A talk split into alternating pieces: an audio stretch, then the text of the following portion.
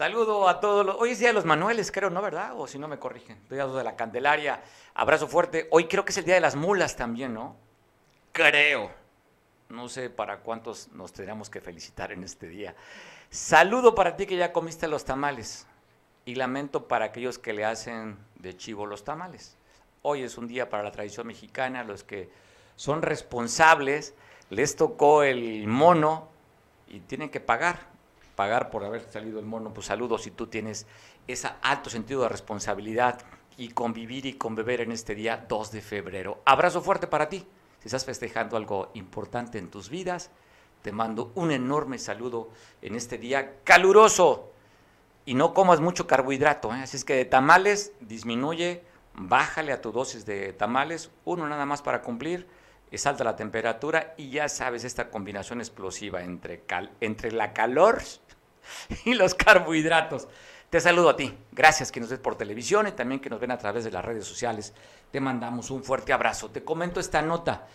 El día está reportándose que hoy por la mañana, 6 de la mañana aproximadamente, en la región de la Tierra Caliente, aquí en Guerrero, en el municipio de Ciudad Altamirano, en la carretera que comunica hacia Cuyuca de Catalán, estaban cuatro personas, dos parejas, tomando unas cervezas afuera de un establecimiento donde se puede tomar estaba un elemento de la Guardia Civil que estaba de Franco, estaba con su pareja y estaba otra pareja con ellos. Bueno, 6 de la mañana, cerca de las instalaciones de la Comisión Federal de Electricidad allá en Ciudad Altamirano, estaban brindando en una camioneta de lujo, estaban echándose su cervecita, cuando pasó, de acuerdo a los reportes, autos con personas fuertemente armadas rafaguearon a las cuatro personas y quedaron gravemente heridas. Fueron trasladadas a un hospital Dos horas después reportan que la acompañante del elemento de la Guardia Nacional murió. Tres personas más se encuentran lesionadas. Esto es allá en Ciudad Altamirano, en la región de la Tierra Caliente. Así es que atacan a un elemento de la Guardia Nacional, quien estaba de civil. Le decía, el resultado del ataque se reporta hasta el momento, tristemente, el fallecimiento del acompañante del elemento de la Guardia Nacional. Vamos a ver qué dicen las investigaciones, si hay algún pronunciamiento por parte del gobierno estatal o federal de este ataque, de esta muerte, de este elemento de la Guardia Nacional. Y hablando de ataques también, otro ataque se dio, pero esto fue en Iguala, en Iguala de la Independencia. Un Chevy blanco con negro fue atacado también por hombres fuertemente armados en la calle Bugambilias, en la colonia Cuauhtémoc, en la calle más importante de, este, de esta colonia, se dio este ataque y el resultado de este ataque, un muerto y dos heridos. Están identificados eh, las personas atacadas. Uno de ellos era Eloy, otro de ellos era Jair y otro era Francisco de 34 años de edad. Este vehículo que vemos con placas HAK 769-E, con placas del gobierno, con placas del Estado, pues bueno, fue atacado, agredido. El resultado, una persona asesinada dos ataques que te está reportando. Y también de un joven, mire qué triste historia, tan solo 17 años de edad. Por las características que tenía, él practicaba bici de montaña. Tomó su bicicleta en el camino de Tuxpan, allá en Iguala, se fue, tomó la salida, pues no sabemos si sea fácil o no, porque debe haber sido muy difícil haber tomado esta decisión este joven de aproximadamente, le decía, 17 años de edad, que vestía una sudadera negra, short negro y unos tenis negros, fue reportado muerto. Se colgó. Un suicidio más. Y te hablo más porque hemos reportado ya varios. ¿eh? Las causas no dejó ninguna carta póstumo, póstuma, perdón. Lo que sí encontraron cerca de donde se tomó la decisión de colgarse, una bici de montaña. Hablan que en este camino de Tuxpan, muy cerca, de un restaurante que se llama El Delfín. Ahí fue encontrado el cuerpo de este joven sin vida, quien decidió colgarse. Mm, le digo, no hay una carta que se haya despedido o los motivos por qué tomó esta decisión, pero lamentablemente pues pierde la vida este joven. Se habla de que fue un suicidio.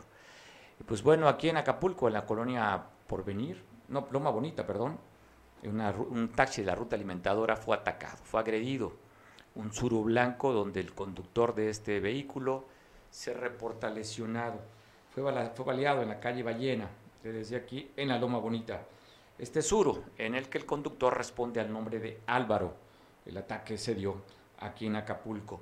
Y aquí en Acapulco, hablando de notas violentas, también fue agredido de manera física un chavo, un joven, que dicen que le robaron sus pertenencias, pero le metieron una golpiza en este camino de terracería y en las plazuelas, que la carretera que comunica la comunidad del Salto, en la comunidad aquí en la zona rural de Acapulco, fue atacado esta persona. Así es que golpeado fue este joven, quien está usted viendo en la pantalla, y que se reporta como estable, pero sí fue lesionado. Dice él que el motivo por el que fue atacado fue por un tema de robo, que le bajaron todas las pertenencias. La imagen de este asunto, de este golpiza que llevó este joven que así quedó lesionado y que fue atendido por elementos de la policía, quienes pues le ayudaron. Bueno, tengo en la telefónica cambiando de tercio, como dicen los, como dicen la, en la fiesta brava.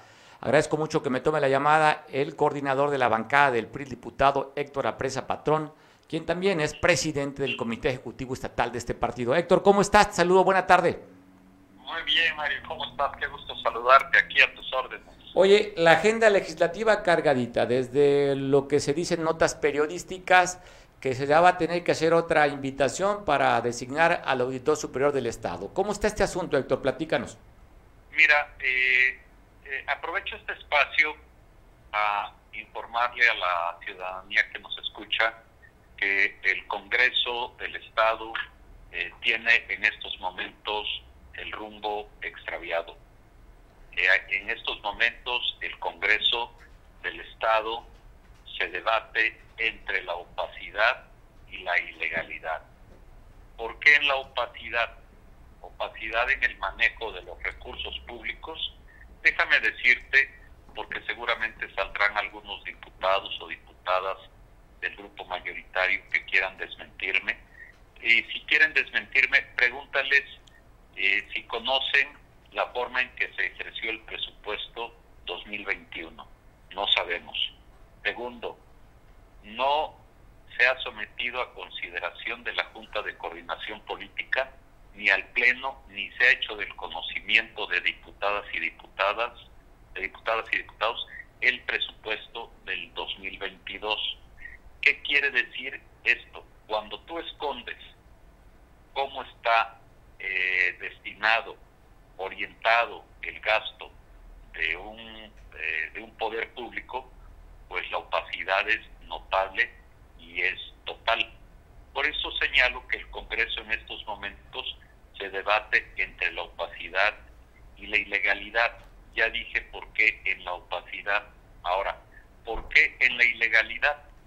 Porque mira, un tema tan importante como es la designación del titular de la Auditoría eh, Superior del Estado, sea hombre o sea mujer, eh, está estancado totalmente, eh, está totalmente eh, durmiendo el sueño de los justos y finalmente el responsable de todo esto es el diputado presidente de la Junta de Coordinación Política.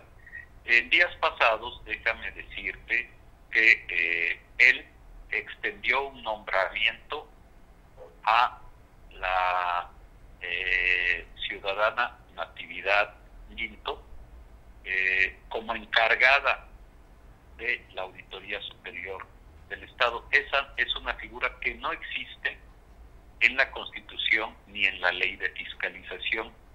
Pero no solamente eso, sino que la Jucopo, y menos el presidente de la Jucopo, tiene facultades para extender un nombramiento de esa naturaleza. Como acto seguido, la eh, respetable ciudadana Natividad emitió una serie de nombramientos de auditores especiales totalmente al margen de la ley. ¿Y esto qué quiere decir? Que todas las acciones de fiscalización están, eh, que se realicen en estos días, en estos tiempos, serán totalmente nulas. Esto, desde luego, es muy grave porque lo que la ciudadanía espera es que haya una correcta revisión y fiscalización del gasto público. Y para rematar, está tan oscuro eh, la designación de estos nombramientos de estas personas en la Auditoría Superior del Estado, que hoy, el día de hoy, por segunda sesión consecutiva, el diputado presidente de la Junta de Coordinación Política impidió, impidió que la diputada Alicia Zamora presentara un punto de acuerdo en la sesión para que fuera discutido, ¿eh? que presentara un punto de acuerdo donde se solicita la comparecencia de la suplente titular encargada, ya no sé cómo llamarle, de la Auditoría Superior del Estado ante la Comisión de Vigilancia. Esto evidentemente pues es a todas luces ilegal y por eso el Congreso se debate en la opacidad y en la ilegalidad. Oye, Héctor, cuando tú hablas de opacidad, ustedes aprobaron ese presupuesto, ¿no?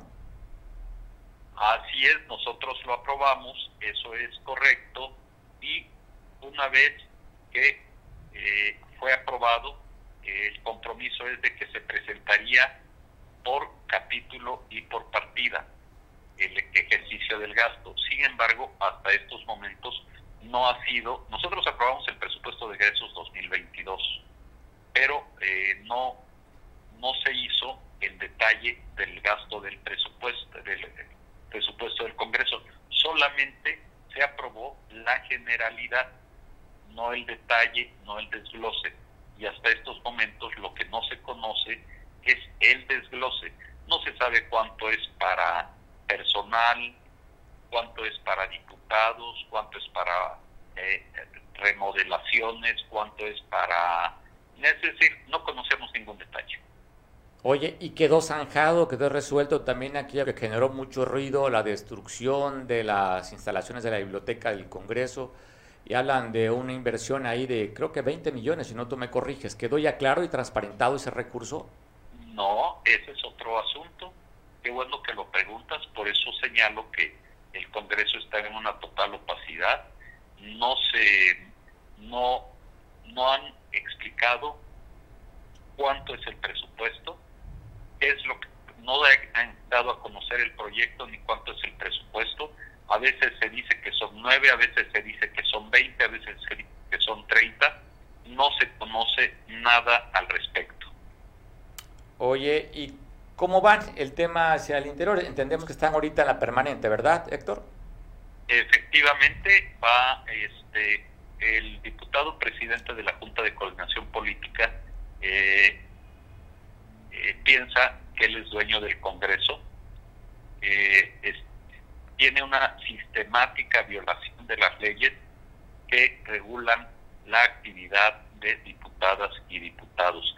Y esto es verdaderamente grave porque le resta legitimidad y legalidad a las acciones del Congreso.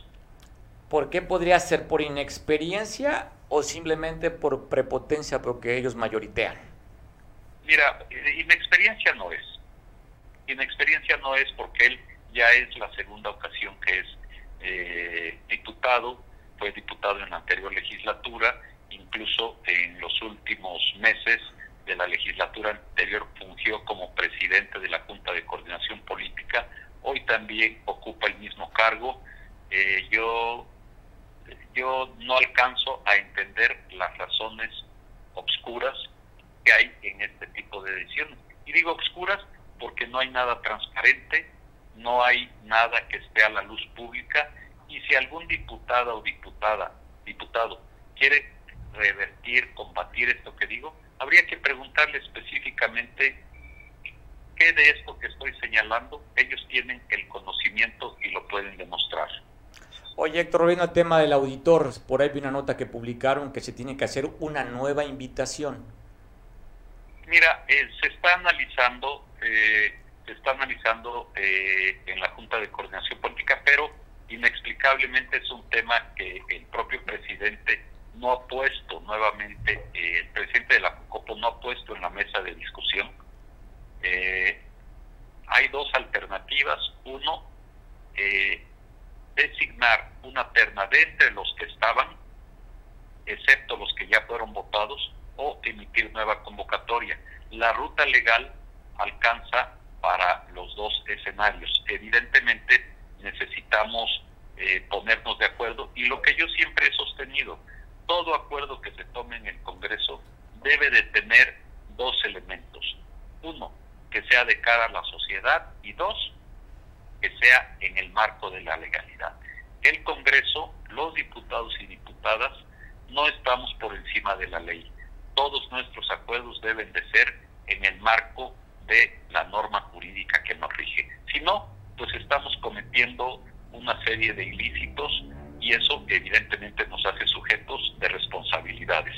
Oye, hay dos temas en los que hemos pues, tratado de darle seguimiento para ver cómo votaban los diputados y simplemente pues no se logró en Cámara de Diputados. Uno de ellos fue la designación de la fiscal, en este caso, que sometió a votación y no pudo ni propio Morena tener las dos terceras partes. La otra sería este asunto importante que es el nombramiento del auditor.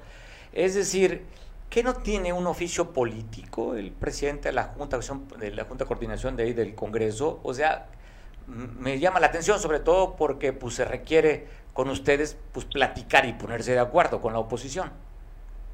Mira, e, eso es fundamental porque al final del día Morena tiene solamente eh, 22 diputadas y diputados, pero incluso, eh, este, y bueno, eh, eh, en estos momentos el PP se ha convertido en aliado incondicional de, del presidente de la Junta de Coordinación Política y me parece que sus acuerdos eh, políticos tendrán, pero debe, dado que no tiene mayoría, y aunque la tuviera, debe de conversar, construir acuerdos con la, las otras fuerzas políticas. Pero esos acuerdos, yo vuelvo a insistir, no pueden ser en lo obscurito, tienen que ser de cara a la ciudadanía y tienen que ser respetando nuestras leyes.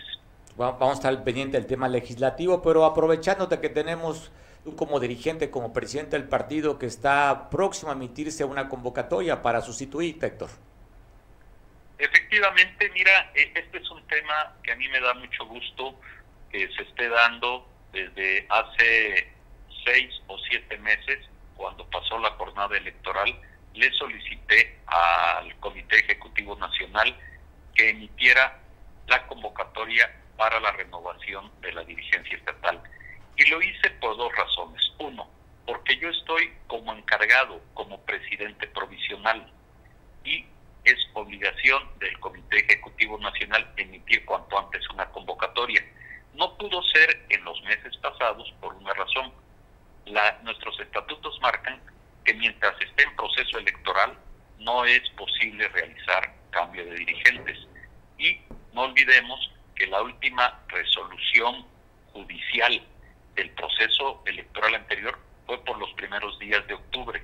Luego vino el proceso electoral extraordinario de Iliatenco en la Asamblea Nacional del PRI, pero ahora ya estamos en la posibilidad y el 22 de enero el, la Comisión Política Permanente eh, del PRI determinó que el método de elección para renovar a la dirigencia estatal fuera el de eh, asamblea de consejeras y consejeros políticos. Oye, Héctor, hay declaraciones, estamos viendo que una líder del PRI aquí, Cecilia Ávila, hablaba sobre la parte oportunista de los dos personajes. Uno de ellos, por cierto, tú me confirmarás, si es militante del PRI, Javier Taja. ¿Él es militante? Mira, sí, este, eh, es militante del PRI. Él, eh, Ricardo Taja, son militantes del PRI. Este, y bueno, Javier ha tomado la decisión de presentar su renuncia ante el Comité Ejecutivo Nacional. Es respetable, son decisiones individuales y bueno, eh, este, ese es el tema, presentó su renuncia al Comité Ejecutivo Nacional. Yo la conocí a través de las redes, de sus redes sociales.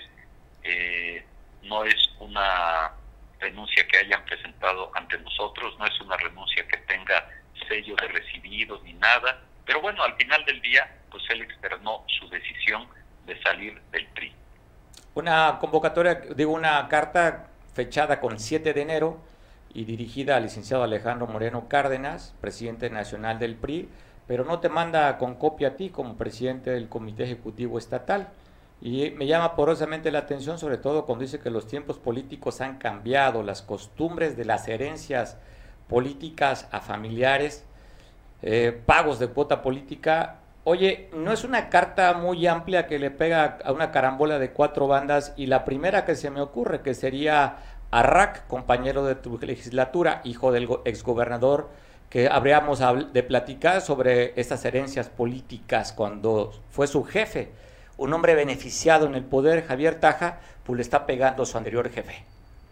Mira, eh, cuando una persona como eh, el diputado Ricardo Astudillo Calvo va a una elección directa y es votado de manera directa eh, y de manera mayoritaria, pues no se puede hablar de ese tema.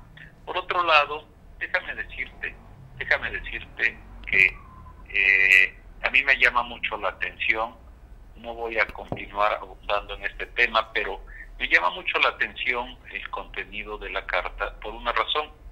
No olvidemos que hay un joven, este, eh, que es su hermano del Ricardo Taja, que fue candidato a diputado local por el PRI en el 2012, candidato a diputado federal en el 2015, candidato a presidente municipal de Acapulco en el 2018, candidato a diputado, de presidente municipal de Acapulco en 2021.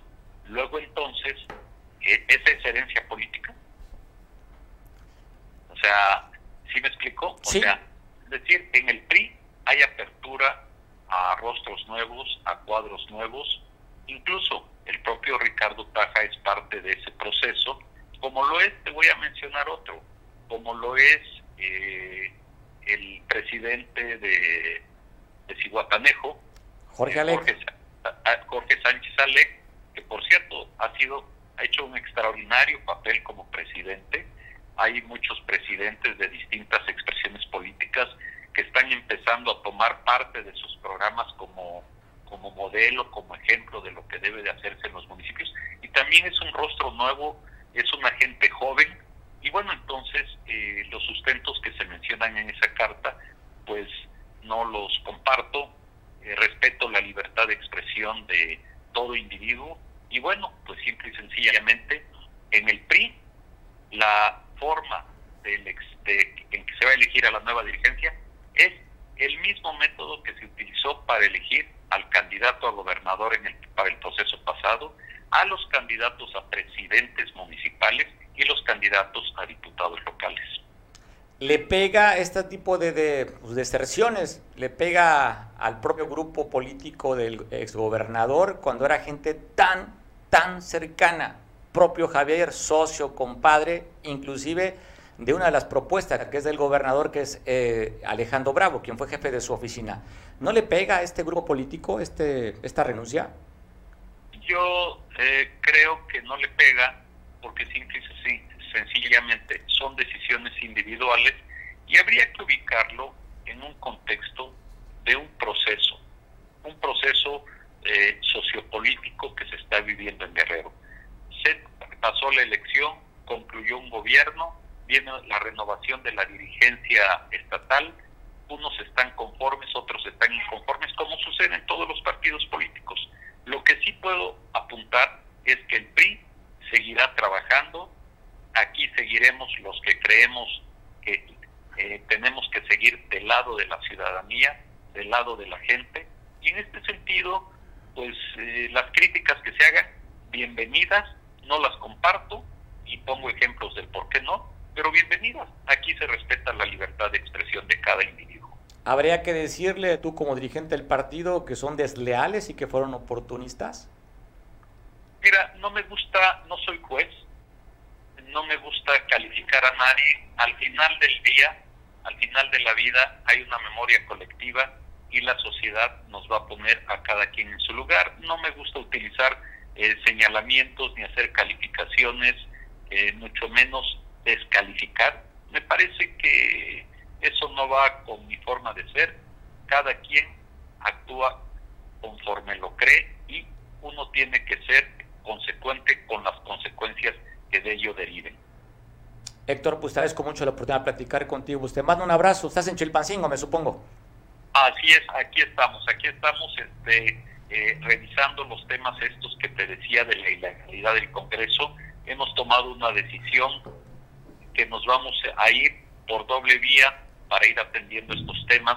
Uno es la vía jurídica, vamos a presentar eh, las impugnaciones jurídicas ante los órganos correspondientes y haremos las denuncias mediáticas de manera tal que la sociedad esté enterada y por eso yo te agradezco mucho esta oportunidad. De hecho, una exposición de esta manera en términos de eh, la opacidad y la ilegalidad que vive el Congreso, déjame decirte que es eh, el primer medio al que le estoy dando esta declaración. Pues gracias por la primicia. Oye, recomendación, hoy es día de la Candelaria, se comen muchos carbohidratos. Cuídate, no te vayas a poner violento con el clima que está alto, ¿eh? Eso es correcto, Pero mira, hay una ventaja, toda mi vida he comido tamales, soy orgullosamente guerrerense, soy orgullosamente mexicano y que me perdonen mucho, pero seguiré, hoy comeré muchos tamales y atoles y la promesa es que no me pondré violento porque a mí no me pone violento los carbohidratos. Bueno, oye, luego, luego en casa sí le gusta que se ponga uno violento, ojalá que en casa te pongas violento. Así es, y saludos a todos. Abrazo, Héctor Apresa, presidente del PRI, que es el coordinador de la bancada del PRI en el Congreso del Estado, y usted escuchaba, dice que nos dio la primicia donde señala como opaco, ilegal, este, este Congreso que está gobernado en la Junta de Acción Política, dirigido más bien por el partido del poder. Así es que, pues un saludo a Sánchez Esquivel, que le dicen a usted, diputado, le están diciendo opaco e ilegal, porque usted es el que está dirigiendo este, este Congreso local. Pues bueno, interesante lo que acaba de decir.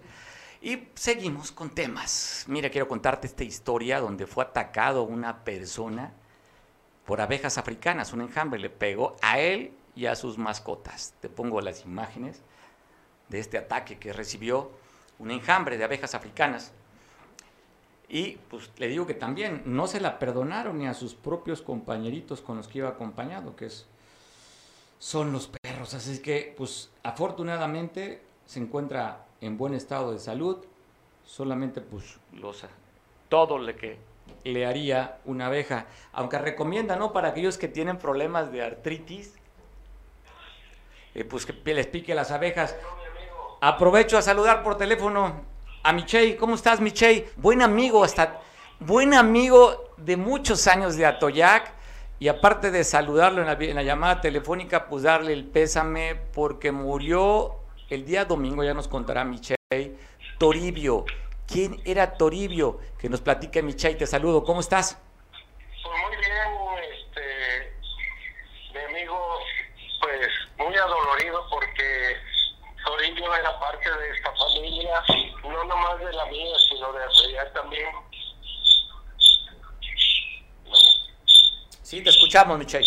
Ah, así es que, pues tú sabes lo que es sentir una, un animalito que por desgracia lo extrajeron de la de la candona pero fue por cosa humanitaria porque habían matado a su madre no y este y lo iban a matar tú sabes que en, Chiapas se comen los los tamales digo perdón los los los, eh, los animalitos estos no.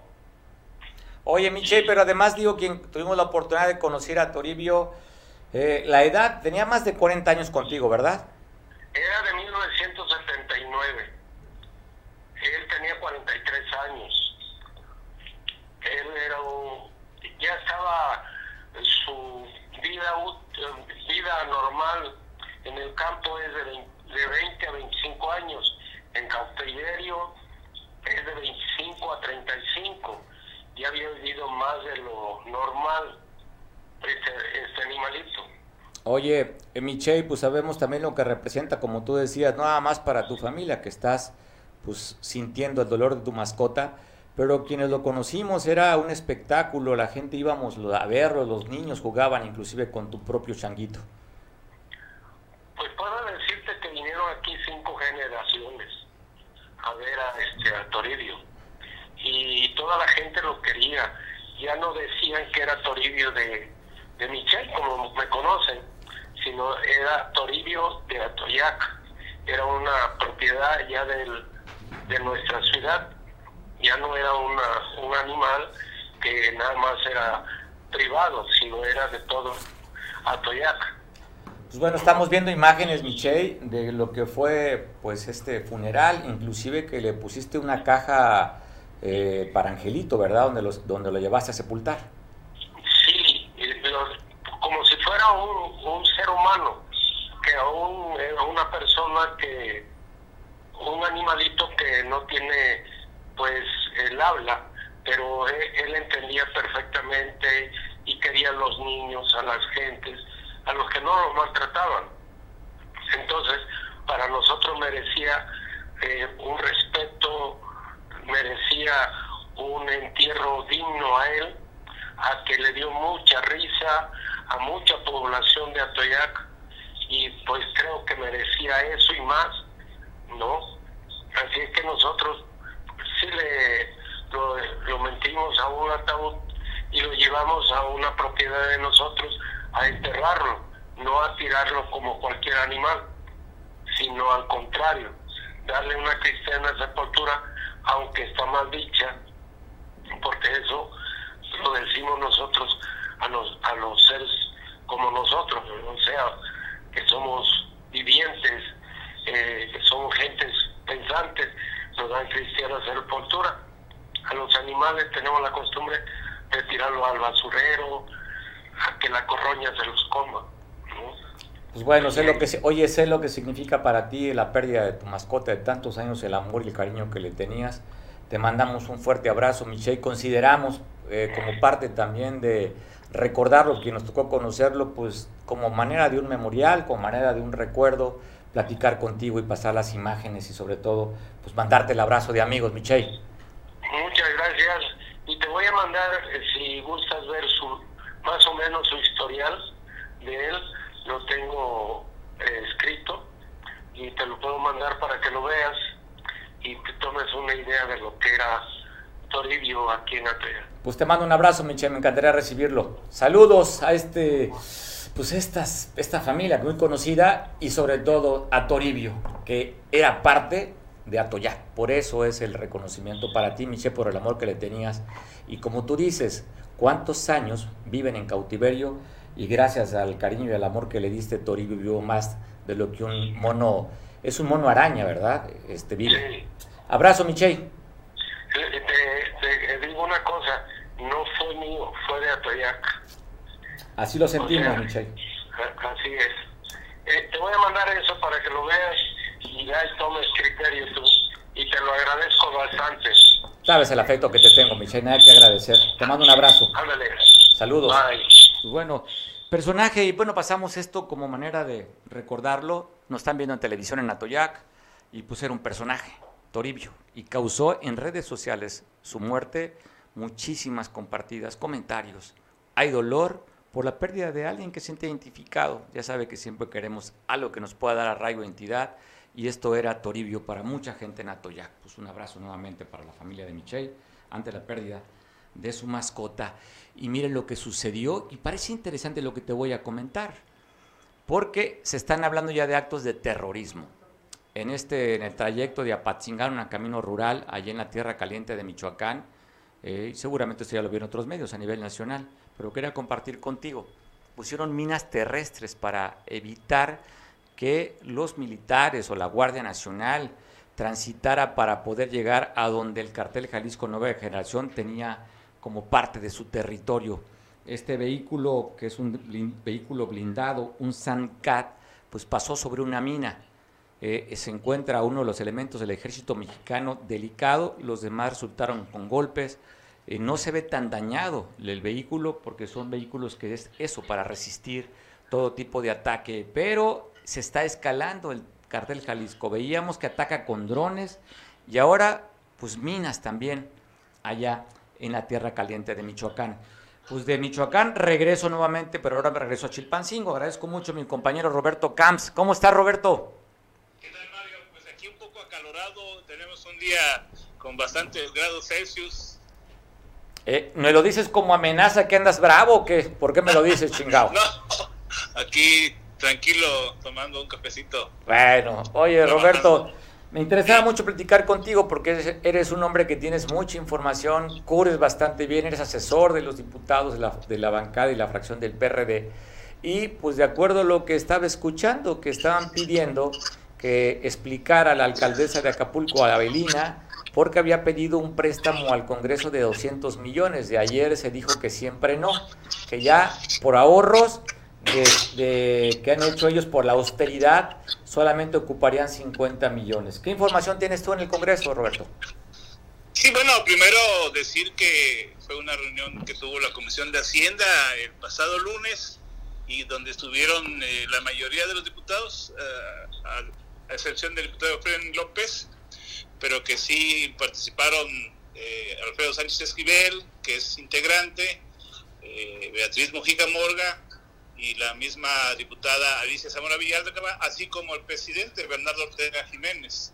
En esa reunión, el secretario técnico daba pormenores efectivamente de cómo ha variado la propuesta de la presidenta municipal de Acapulco en cuanto al monto del préstamo que está solicitando, pero que también hay dudas por parte de la comisión sobre el uso que les daría, porque en diversos comunicados que ha presentado, ella ha dicho que sería para la compra de camiones de basura, pero también para el pago de salarios y de gasolina, lo cual eh, no está permitido eh, declarar o solicitar un préstamo con ese fin. El propósito de un préstamo sería para una inversión productiva. Entonces, eh, decir que no es una propiamente una comparecencia, sino una reunión para aclarar eh, los términos en que se va a utilizar el recurso y también se cuestionaba en esa reunión el hecho de que eh, de un inicio la presidenta municipal eh, solicitaba hasta 200 hasta 200 millones de pesos de préstamo y que posteriormente según por ahorros porque ha despedido, tras, ha trascendido a más de mil empleados de, la nómina. No, esa es una de las posibles causas de sus ahorros y que eso tendría que explicarlo no quizá a los diputados, sino a los regidores que le aprobaron eh, la primera propuesta de endeudamiento de 200 millones de pesos. La Comisión de Hacienda desconoce si ella ya corrió la información a su cabildo de las nuevas condiciones del préstamo y se intenta propiamente aclarar el uso del préstamo y que ella conozca los lineamientos eh, jurídicos legales que tiene que respetar en su aplicación. Eso fue lo que se discutió en torno a esta reunión de trabajo que se le va a solicitar. No sabemos si ya se le hizo la invitación de manera formal, a la diputada, a la presidenta municipal, ex diputada local, Avelina López. Ex diputada federal también, ¿verdad? Así, mm, creo que sí. Sí, diputada federal. Fíjate que algo que llamó la atención es eh, que ella, a pesar de que tiene experiencia legislativa, fue precisamente una de las alcaldesas, uno de los alcaldes que no acudieron a la ronda de sesiones de análisis de las leyes de ingreso que convocaron los diputados, como acá lo comentamos en su momento, lo informamos, eh, donde la, una gran cantidad de alcaldes acudieron para conocer los criterios y los errores en los que no debían incurrir al elaborar sus leyes de ingresos. Eh, la, la, presidenta municipal, a pesar de haber sido diputada, no acudió, no se coordina con el Congreso y bueno, es hoy que tiene un interés muy particular de que la aprueben un préstamo, seguramente estará acudiendo a la Comisión de Hacienda, Mario. Estaremos al pendiente y te seguiremos molestando para que nos dé la información. ¿Qué sucede de estos 200 a 50 millones y cuál es la razón por la que disminuyó su petición. Te mando un abrazo, Roberto. Así es, hay que, es interesante saber eh, en qué está haciendo los ahorros, ¿no? Creo que a la ciudadanía de, a la ciudadanía de Acapulco y tanto al Cabildo y a los medios de comunicación eh, les interesa saber de qué manera está ahorrando y quizá esa sea la sorpresita que dice la, la alcaldesa que tiene para darnos en los días que vienen. Y la recomendación, ¿cómo puedes ahorrar 150 millones en tan poco tiempo? Te mando un abrazo. genial, genial. Buenas tardes. Disfruta tu día de dos de la Candelaria, Roberto. Igualmente. Abrazo como siempre. Abrazo como siempre. Pues bueno, tengo la línea telefónica, lo cual agradezco infinitamente poder conversar con una líder del PRI que hizo unas declaraciones respecto a esta salida de dos de dos priistas, ya nos confirmó Héctor Presa que sí es priista Javier Taja y Ricardo Taja que dijo que va a ser un evento para despedirse del PRI. ¿Cómo estás, Cecilia Vila? Te saludo, buena tarde. Muy buenas tardes, Mario. Buenas tardes a todo tu auditorio. Oye, pues mira, primero, ¿qué dime? No, adelante. Primeramente, para aclararte lo que acabas de decir, este, no, no son dos priistas, es uno. Javier Taja nunca fue militante del Partido Revolucionario Institucional pero quiero decirte que creo que lo único que están haciendo es un circo barato, porque desde el 7 de junio, desde el 6 de junio que terminaron las elecciones, ellos de manera casi inmediata buscaron al senador Dante Delgado y a la diputada Ivonne Ortega, porque desde entonces ya pensaban irse del partido y entonces buscaron la posibilidad de participar este, como militantes dentro del movimiento ciudadano. Es más, en una reunión, en una fiesta, de manera inconveniente Javier Taja manifestó que él ya se iba a Movimiento Ciudadano y que iba a ser el presidente de ese partido.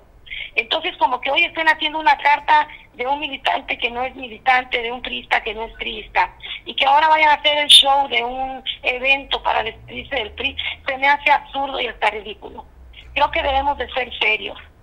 Ellos, todo el mundo lo sabe, que se reunieron en, México, en la Ciudad de México con el senador Dante Delgado y con Ivón. Nadie que es militante de un partido puede estarse reuniendo con otros dirigentes porque entonces o bien están traicionando y son desleales o bien están jugando, que yo creo que es lo primero. Entonces yo creo que lo único que están haciendo es buscar reflectores ¿sí? en, la ciudadanía, pero quienes eh, sabemos de política y hemos conocido todo lo que está pasando y, y además nos consta pues los mismos dirigentes de Movimiento Ciudadano aquí en, Guerrero han manifestado que efectivamente en las reuniones las han tenido ellos. Entonces se me hace meramente un show todo esto de la carta, eh, de, de, una renuncia que no es renuncia, de un militante que no es militante y de un militante que ya se fue, que además ha despotricado en contra del partido que le dio la oposición. Creo que son desleales, son oportunistas y me parece hasta perverso el que, en que quieran hacer todo este tipo de actividades para despedirse. El que se va no tiene más que decir gracias si es que son agradecidos, pero en el caso de ellos creo que no. El PRI le dio la oportunidad a Ricardo Caja de ser diputado local, de ser diputado federal y dos veces presidente municipal. Y en el caso de Javier Caja, le dio la oportunidad de estar en una de las dependencias más, más importantes de un gobierno priista. Creo que él comió la mesa del rey, es decir, eh, lo digo de manera coloquial, comía con el gobernador, se decía su amigo, y hoy como las cosas no le salen bien, pues entonces ellos están diciendo que pues quieren ser, que se van porque no les están dando lo que ellos quieran. Entonces imagínate, yo llevo 30 años en el partido, nunca me han dado la oportunidad de ser regidora o diputada, y yo sigo convencida, más allá de que me den o no me den, soy convencida ¿sí? de que, que tenemos un partido que tiene estructura, que hizo las primeras obras de este país, que hizo las primeras dependencias. Y no porque no me den nada, ya me voy. Mira qué cómodo. Ya vinieron, ya se llenaron, ya se hartaron y hoy dicen que se van cuando ya se fueron desde el 6 de junio. Oye, y además estás pidiendo que ya no tenga la coordinación de los regidores de Ricarda, ¿verdad? Esa solicitud. Claro, sí, yo se lo pedí ayer al Comité Directivo Estatal de que eh, la, la regidora Ricarda no debe de estar al frente de una fracción que es del PRI porque ella no es priista. Ellos se dicen en su grupo de chat se llaman tajistas. Nadie ha mencionado al PRI, de hecho no les gusta mencionar al PRI. De hecho en la campaña de Taja él nunca habló del partido, se avergonzaba del partido que le ha dado la oportunidad.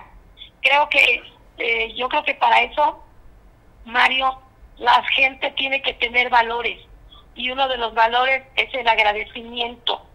Uno de otros valores es la lealtad y yo creo que ninguno de esos dos valores los han tenido los hermanos Taca.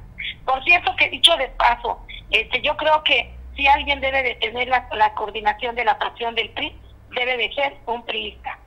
Y yo creo que Ricardo nunca ha sido priista, no representa los intereses del partido en esta fracción, por lo tanto se debe de ir. No tengo nada personal en contra de la regidora, porque al final ella no tiene la culpa.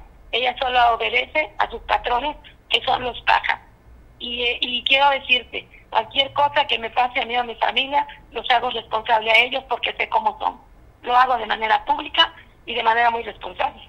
Cecilia, gracias por la oportunidad de platicar contigo. Que pases buena tarde. Sabemos que estás en una reunión y que tuviste la delicadeza y la atención de tomar la llamada a salir de tu reunión, cosa lo cual te lo valoro y te lo agradezco. Gracias, Mario. Te lo agradezco muy amable. Hasta luego. Hasta luego. Pues bueno, seguimos con información. Te cuento que en Atoyac, la alcaldesa Carabello está contenta, emocionada. Dio más de, se dio más de 400 metros para que se construya la segunda sucursal que sería en Atoyac del Banco del Bienestar. Ya se puso la primera piedra, va a haber tres en el municipio. En el Paraíso es uno de ellos y otro va a ser allí en la cabecera municipal. Y ayer fue la primera piedra que se plantó de este nuevo proyecto del Banco del Bienestar allá en Atoyac. Las imágenes, esto es en la ciudad de los servicios.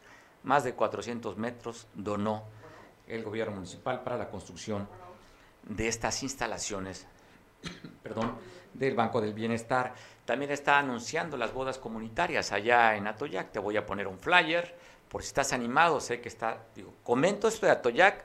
Si tú que vives en Atoyac te interesa participar en estas bodas comunitarias de manera gratuita, y mire nomás, incluye maquillaje, peinado, cena, transporte, pastel. Para mayor información, acude a las oficinas del Registro Civil de Atoyac para que no pongas pretextos. Ahora sí te casas porque te casas. Pareciera amenaza de la señora, ¿no? Pues bueno, te casas porque te casas. Ahí están las imágenes por si tú te quieres casar en Atoyac. Acércate a la oficina del Registro Civil. Hora de Atoyac, paso a San Marcos. Saludo a mi compañero Julio. Julio, ¿cómo estás? Buena tarde.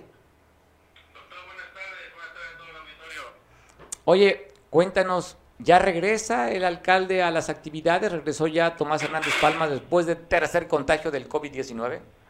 Es correcto, doctor. Después de un tercer contagio, después de estar algunos días eh, bajo inspección médica, el alcalde regresó el día de a sus actividades normales ya eh, en el ayuntamiento municipal. Estuvo presidiendo algunas reuniones con directores, algunas inauguraciones también. Estuvo ahí presidiendo. Eh, comenta que no eh, hará giras en las comunidades por el momento, no tiene indicaciones médicas de hacerlo, pero en cuanto a la cabecera municipal, pues estará activo atendiendo a la gente y pues dando banderazos. No saldrá a las comunidades por el momento, esas giras que hace el alcalde por las comunidades, especialmente sábados y domingos todo el día, por el momento estarán suspendidas hasta que pues, su médico se lo indique. Pues bien, Julio, también hay la reactivación de módulos, ¿verdad? Es correcto, eh, el día de ayer reactivó el módulo de atención ciudadana que por cuestiones de la pandemia se había retirado. Eh, hoy el alcalde lo, va, lo reactiva para así tener una buena atención eh, con el ciudadano, para poder orientarlo hacia sus necesidades que tenga ahí en el H ayuntamiento y pues llegue a las áreas indicadas. Julio, pues vamos a presentar el material que nos mandas desde San Marcos. Te mando un abrazo. Buen provecho, Julio. Un abrazo a todos los doctor. Gracias. Saludos a San Marcos. Bueno, la nota aquí está completa de nuestro compañero Julio de San Marcos. Medellín sanmarqueño acudió a la reunión de evaluación que se realiza todos los lunes con directores y jefes de área para darse cuenta de cómo está caminando la administración. El primer edil dijo estar agradecido con Dios por su recuperación y poder seguir sirviendo a los sanmarqueños. Pues eh, la vida sigue, son pruebas que hay que entender Dios nos pone y puedo decirlo gracias a Él, justamente una prueba más superada. El tercer contagio lo he brincado con la ayuda de Dios y las oraciones de mucha gente, sin duda alguna también, y aplicándonos obviamente atendiendo la indicación médica, eh, eh, ahora sí que atendiendo el tema de medicamentos, todo. Gracias a Dios estamos bien, desde ayer empezamos, vamos despacio, vamos despacio, no tengo, no tengo libertad todavía médica para desbordarme, pero yo no puedo estar encerrado eh, esperando que, la energía llegue, no, hay que, hay que hacerla, hay que generarla a partir de precisamente la actividad que tenemos que estar llevando. Por último, precisó que ya tomó de vuelta sus actividades. Por último, precisó que aunque ya tomó de vuelta sus actividades, no realizará giras al 100% hasta que el médico lo indique. Para Veo Noticias, Julio Radilla.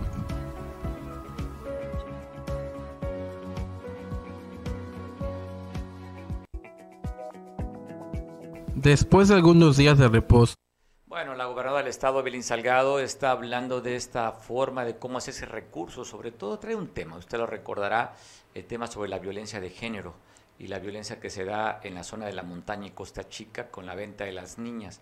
Consiguió un recurso de 18 millones de pesos para esta, estrategia integral por la justicia y el bienestar de las mujeres en esta región de la, de la Costa Chica y la montaña. Ahí dio a conocer la gobernadora de este apoyo, de este recurso, le decía, para un tema que es parte de su agenda, el tema de la protección de los derechos a las mujeres a nivel estatal. Y esta zona que ha sido golpeada, usted recordará, hemos pasado distintas notas de la venta de niñas en esta región. Decía, en la montaña y en la Costa Chica, 18 millones para apoyar con esa estrategia integral para la justicia y el bienestar de estas mujeres. Te voy a pasar imágenes que están circulando a través de redes sociales. A ver qué nota o por qué llama la atención. Llega el secretario de la Defensa Nacional, Luis Crescencio Sandoval, en motocicleta en Palacio Nacional. No es normal. Es decir, que llegó de manera aprisa. ¿Qué pasaría? ¿Qué se va a platicar? ¿Qué se diría? No sabemos, a ver si en el transcurso de las horas nos podemos enterar, o usted se entera a través de otros medios, porque aquí terminamos ya, dentro de tres minutos terminaremos, no dará tiempo de investigar.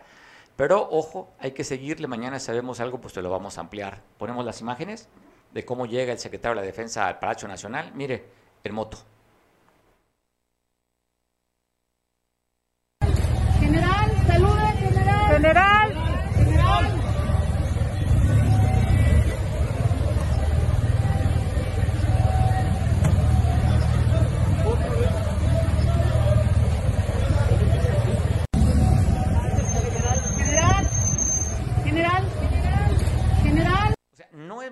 Llegan muy rápido, o sea, algo está sucediendo. Inclusive se arranca, le dice su ayudante, espéreme, tengo que bajar del, de la motocicleta. Y, y, entran igual, en forma usted vio, rápido. ¿Qué está sucediendo? Esas imágenes son recientes desde Palacio Nacional. Vamos a estar al pendiente, le decía, yo creo que mañana vamos a ampliar. Pero vea, llega en moto, de manera veloz en esta BMW, y pues entra igual de prisa hacia Palacio Nacional.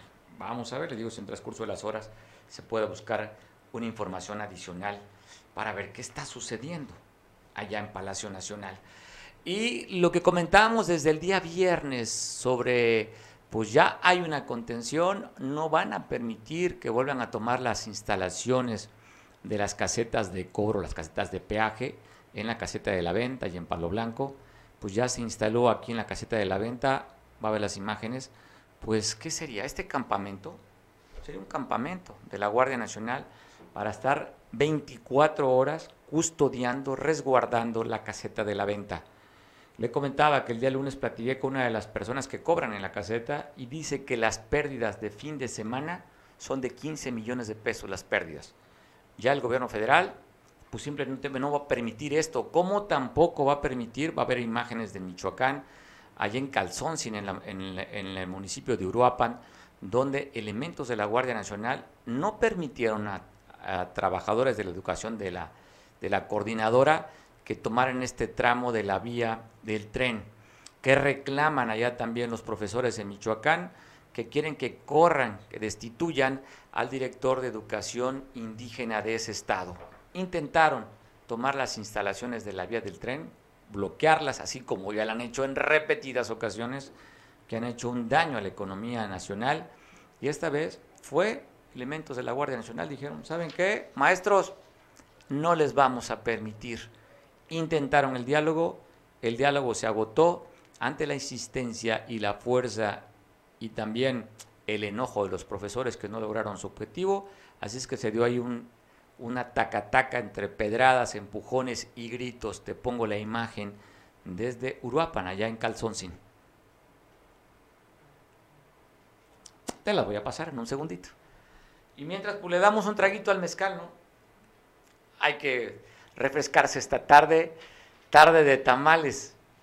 ¿Sí las tenemos? Y no las pasamos mañana. ¿No las tenemos? Pues bueno, te las quedo de ver, ya son las 3 de la tarde y solamente pagamos una hora de espacio. Aquí no es como en paz descanse Vicente Fernández que decía que si seguían aplaudiendo, seguíamos cantando. Aquí a las 3 nos cortan y yo aprovecho para desearte una feliz tarde. Buen provecho, que disfrutes los tamales con atole y si no, por lo que te tengas que comer. ¿eh? A veces uno, uno le dice en casa, se me antoja esto. Pues no, lo que te den, te lo comes, así como cuando eras chamaquito en casa. Disfruta lo que te vas a comer en casa despacito y con mucho sabor. Gózalo, te veo mañana a las 2. Te dejo con Julián en San Marcos. Feliz tarde.